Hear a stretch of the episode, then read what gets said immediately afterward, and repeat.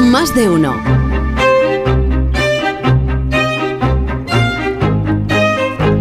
7 y 18 minutos, una hora menos en las Islas Canarias con Marta García. Ayer el comentario más tempranero de este programa. La primera de la mañana. Buenos días, Marta. Buenos días, Carlos.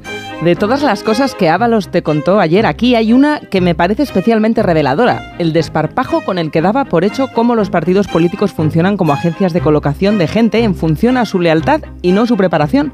Ábalos dio a entender que cómo no iba a nombrar a Coldo asesor de confianza si le venía recomendado del partido de los de Navarra, dijo, como recadito a Cerdán. Claro, que a él se lo recomendaron como chofer y de ahí a asesor de ministro y consejero de Renfe hay un trecho. Pero a Ábalos eso le parecía lo más normal del mundo, una cuestión de confianza.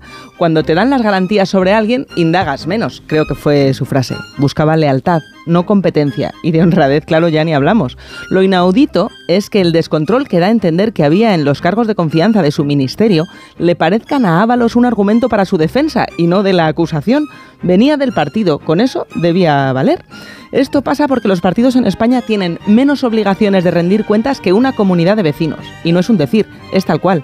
Los partidos en España tienen menos obligaciones de rendir cuentas que una comunidad de vecinos.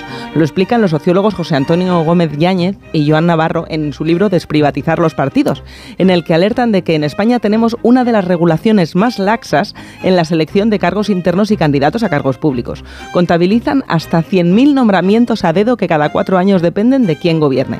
Las cúpulas de los partidos solo se rinden cuentas ante sí mismas y reducen a su antojo los sistemas de control, de ahí que se prime tanto la lealtad frente a la competencia. Y el colmo es luego que los responsables políticos encargados de esos nombramientos no asuman la responsabilidad alguna de a quién eligieron. Moraleja, Marta. A Ábalos el concepto de responsabilidad le parece ahora resbaladizo, vaya excusa para andar rodeado de chorizos. A las ocho y media te espero aquí en tiempo de tertulia para analizar los asuntos fundamentales de esta jornada.